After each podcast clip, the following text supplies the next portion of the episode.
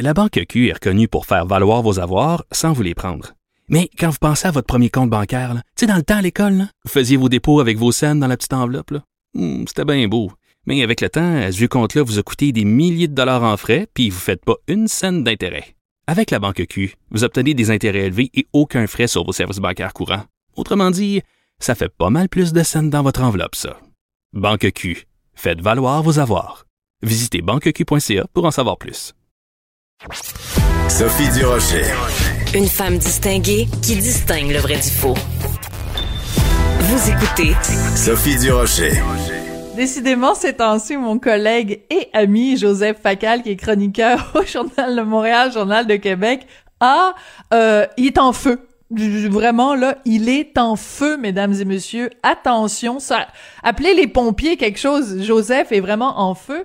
Ces deux, les titres de ces deux dernières chroniques, c'est vous ne nous ferez pas brailler, point d'exclamation, et vous n'êtes pas tanné qu'on nous prenne pour des cons, point d'interrogation. C'est vraiment deux chroniques choc. On en parle avec Joseph en personne. Bonjour Joseph.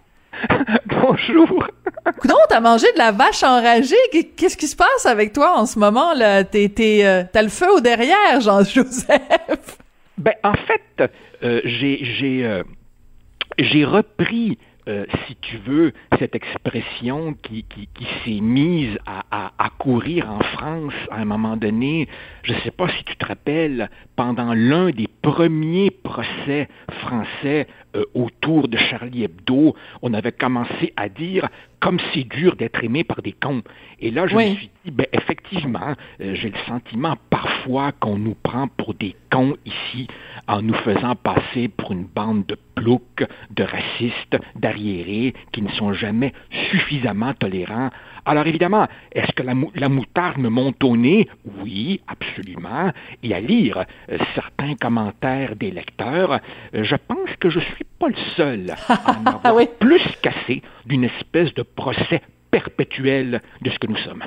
Voilà. Alors, tu fais référence, bien sûr, bon, entre autres, mais principalement à la loi 21, la loi sur la laïcité, la loi sur la neutralité des représentants de l'État, parce qu'il y a ce procès, donc, qui a commencé lundi dernier euh, euh, à Montréal. Bon, toi, euh, tu reviens, entre autres, sur le fameux hijab, parce que même si la loi 21 elle-même ne fait pas mention plus que elle ne vise pas plus le hijab que les autres signes religieux. Il reste que le débat se fait là-dessus.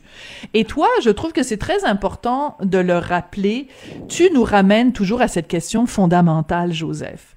Si quelqu'un est, euh, euh, considère que la loi de son Dieu est plus importante que la loi du pays où elle vit, et qu'elle n'est pas capable, pendant ses heures de travail, d'enlever son signe religieux, cette personne-là nous envoie un message.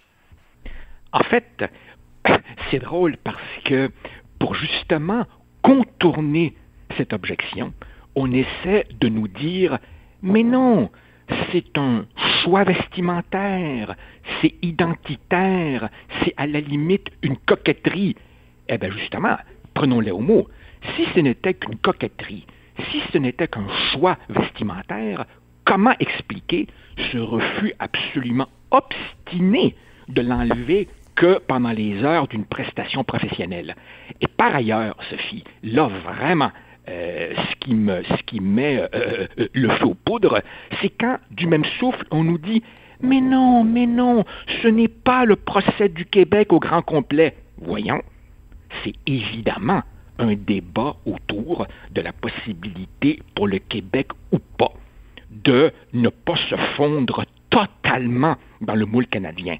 Est-ce qu'on peut préserver une certaine différence? Et moi, très franchement, Sophie, j'en viens à penser que nous aussi, comme nation québécoise, on mm -hmm. a un examen de conscience à faire.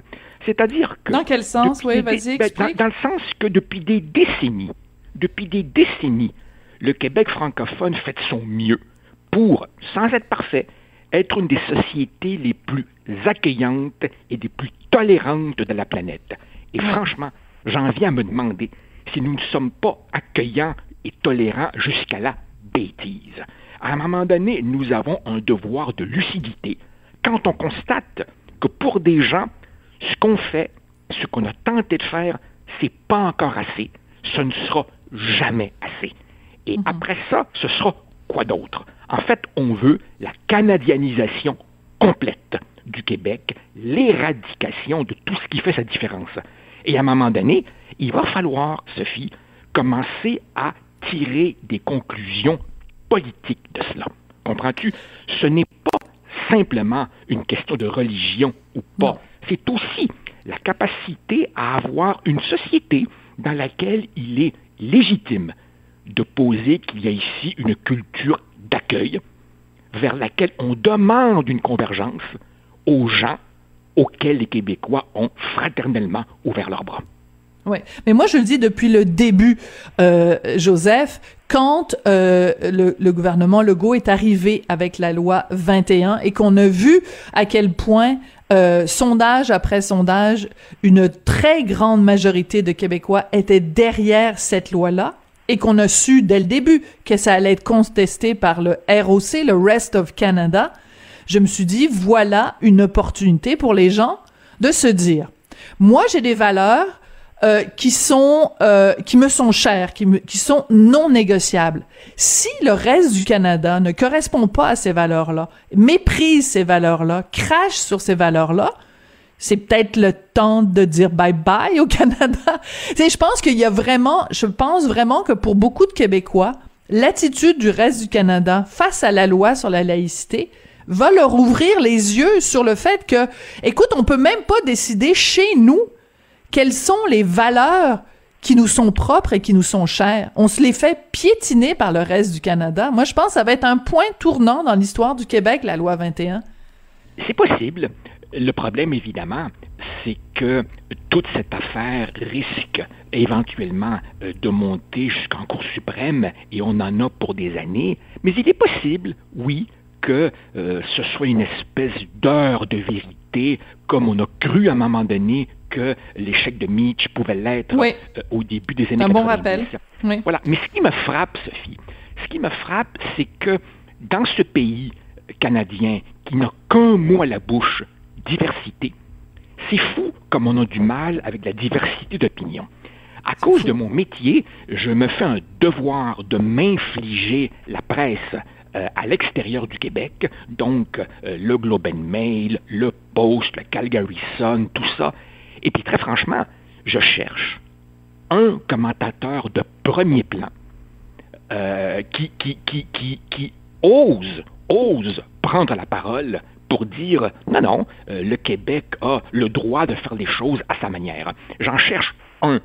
Par ailleurs, par ailleurs, beaucoup de gens ne semblent pas réaliser que derrière ces appels au compromis, il faut bien voir l'extrême modération de Ben la oui. loi 21 qui, qui, si on était sérieux, si on était sérieux, quand on parle de neutralité de l'État, devrait évidemment s'appliquer à tous les fonctionnaires.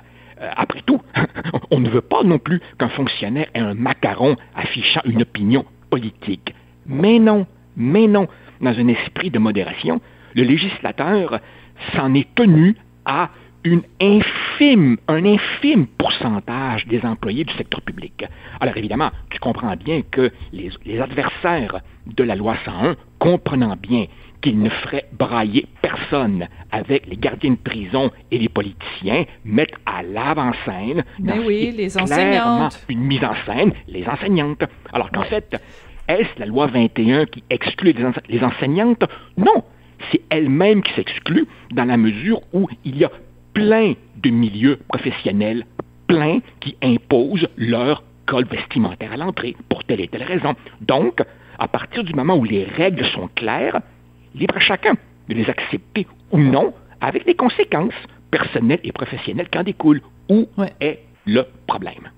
Écoute, moi, je pense que beaucoup de gens qui euh, se prononcent sur la loi 21 devraient remplacer à chaque fois que quelqu'un dit euh, je je j'aime jamais sans mon voile je peux pas l'enlever si je l'enlève je peux pas me regarder dans le miroir etc euh, ça fait partie de mon identité. Et euh, de dire ben le fait que je porte ce vêtement là ne fait pas de moi quelqu'un qui fait du prosélytisme. J'ai parfaitement le droit. C'est un bout de tissu inoffensif. Prenons tous ces arguments là et remplaçons ça par quelqu'un qui serait enseignant et qui arriverait en classe avec une casquette Make America Great Again. Mettons que cette personne-là est professeur et qu'elle doit euh, enseigner, je sais pas, la politique, l'histoire, peu importe, ou quelqu'un qui arriverait en classe avec un t-shirt Je suis contre l'avortement. Ou moi, j'aime pas les gays. N'importe quoi. C'est des, des, des opinions, une opinion énoncée clairement à la vue de tous. Ben, c'est ça un hijab. C'est une opinion religieuse, une idéologie exposée à la vue de tous. Ben, euh, faisons le parallèle. la casquette Make America Great Again, je suis sûr que Rima El Khoury de la presse puis euh, toute la gang du Devoir serait offusqué qu'un professeur ah non mais qu'un professeur arrive pour enseigner l'histoire des États-Unis à l'école avec une casquette ben Donald Trump, ben il serait lynché sur la place publique. Pourquoi on est pourquoi ils comprennent pas le parallèle? Parce qu'ils ne veulent pas le comprendre, parce qu'ils sont en, devoir commandé. C'est un combat politique, c'est un affrontement euh, de, de, pouvoir. Tu vois, en fait, il y a des signes politiques cachés, discrets, comme par exemple un petit signe religieux que tu euh, porterais euh, contre sur ton corps, par exemple un, petit crucifix autour du cou, bon, euh, derrière la chemise, et il y a un signe religieux ouvert, exposé. Ostentatoire. Ben, voilà, s'il est exposé, par définition, c'est pour que les autres le voient. Donc c'est ben forcément un message que tu envoies. Et je vais te dire une chose, Sophie. En cette époque où chacun semble avoir ses petites susceptibilités, moi, j'en ai une. Sophie, quand j'entends quelqu'un dire euh, il faut que je me couvre complètement pour euh, prévenir les hommes de euh, leur convoitise, leur mhm. pulsion charnelle, quel message ça envoie sur l'homme, ça? Une espèce de, de, bête incapable de contrôler ses pulsions simplement parce qu'il verrait des cheveux, est-ce que ce n'est pas un peu euh, insultant, réducteur et caricatural de, dire je, dois me, couvrir à ce point? Qui sait, qui sait ce que ça pourrait susciter chez le mâle? Mais, mm. mais c'est quoi la conception de l'homme qui est véhiculée là-dedans? Eh, et, oh. Et, aussi, écoute, je m'excuse, mais prenons l'exemple de d'une jeune fille parce que c'est c'est quand même un des arguments qui a été euh, apporté.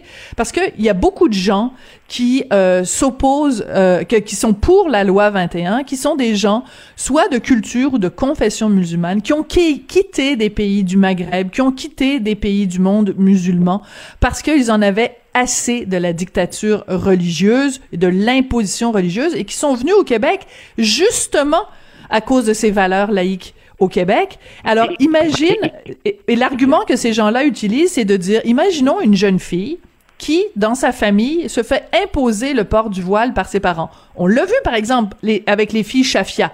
C'est une réalité, ça existe au Québec. Alors, imagine cette jeune fille qui va à l'école, et qui est donc dans cette situation-là. Penses-tu qu'elle va se confier à un ou une professeur si ce professeur-là porte un signe religieux ostentatoire? Ben non. On est censé offrir à nos élèves et nos étudiants un lieu qui est l'école qui n'a pas de religion, qui n'a pas de religion. L'école, elle est pas catholique, elle est pas athée, elle est pas agnostique, elle est pas, elle est rien, elle est neutre. Voilà, et ça s'appelle le respect de la liberté de conscience de l'enfant. Et ce n'est pas une hostilité à la religion, c'est de dire il fera ses choix religieux quand il aura l'âge de raison. Et voilà, c'est ce que tu dis dans ton texte. Oui. Et si par ailleurs les parents l'ont inscrit à l'école publique laïque pour précisément préserver son autonomie de jugement, est-ce qu'on ne peut pas respecter aussi le choix des parents? Et puis, tu sais, Sophie, quand j'entends des gens euh, expliquer ou le justifier en disant, ben, le porter, c'est ma manière de montrer ma modestie et ma pudeur. Donc, évidemment, est-ce qu'on est en train de dire implicitement que ne pas le porter, c'est ben immodeste et impudique? C'est la question est, posée. Mais de toute façon, de toute façon, peu importe ce que ce soit le symbole de ci ou de ça, c'est un symbole. Et de la même façon qu'on demande aux fonctionnaires de ne pas exprimer extérieurement leurs opinions politiques, ils n'ont pas fortement le droit d'être des caquistes, des péquistes ou des marxistes-léninistes. Mais on demande aux fonctionnaires, par respect pour ceux qu'ils servent, de ne pas exposer leurs opinions politiques. Si tu vas, si tu vas renouveler, renouveler ton permis de conduire, t'as pas besoin de savoir que la personne qui est le préposé au, permis de conduire est un fan de Trump ou euh, a voté CAC aux dernières élections ou euh, est un, euh, un libertaire ou mettons regarde en ce moment là on, est en pleine pandémie il y a des gens qui sont complotistes il y a des gens qui sont anti-masques anti-vaccins imagine toi que tu t'en vas te faire soigner par une à l'hôpital et que la personne qui te reçoit porte un masque, mais porte aussi un macaron en disant Moi, je suis anti-masque. Ben, t'as as le droit de le penser, ma grande, mais t'es, moi, j'ai pas besoin de le savoir. Pourquoi? Parce que tu travailles pour l'État et que l'État n'a pas à me dire ce qu'il pense. en, fait, c'est qu'en droit, on a toujours pensé qu'il y a la neutralité, mais il y a aussi l'apparence de neutralité. C'est drôle, hein? Cette position, pouf, disparaît dès qu'il est question de religion. Mais évidemment, nous sommes au Canada. Et donc, à un moment donné, il faut que les gens comprennent que derrière ce qui peut sembler un débat autour de un ou deux ou trois signes, en fait, c'est un débat beaucoup plus vaste sur quel genre de société on mm. veut. Exactement. Autour de quoi, autour de quoi veut-on faire l'intégration? Est-ce qu'on veut faire l'intégration autour de valeurs communes ou autour du chacun pour soi et du repli sur soi? C'est très intéressant. Puis on va se quitter là-dessus, euh, Joseph. Mais j'encourage tout le monde. Oh, je pense qu'on va revenir là-dessus.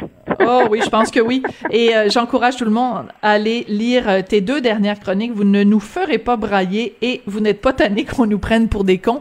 C'est bien comme ça là de prendre les de prendre les lecteurs par les, les collets de la veste puis de les brasser un peu. J'aime ça quand ah, tu ben, fais ça. C'est notre rôle. C'est notre rôle en partie.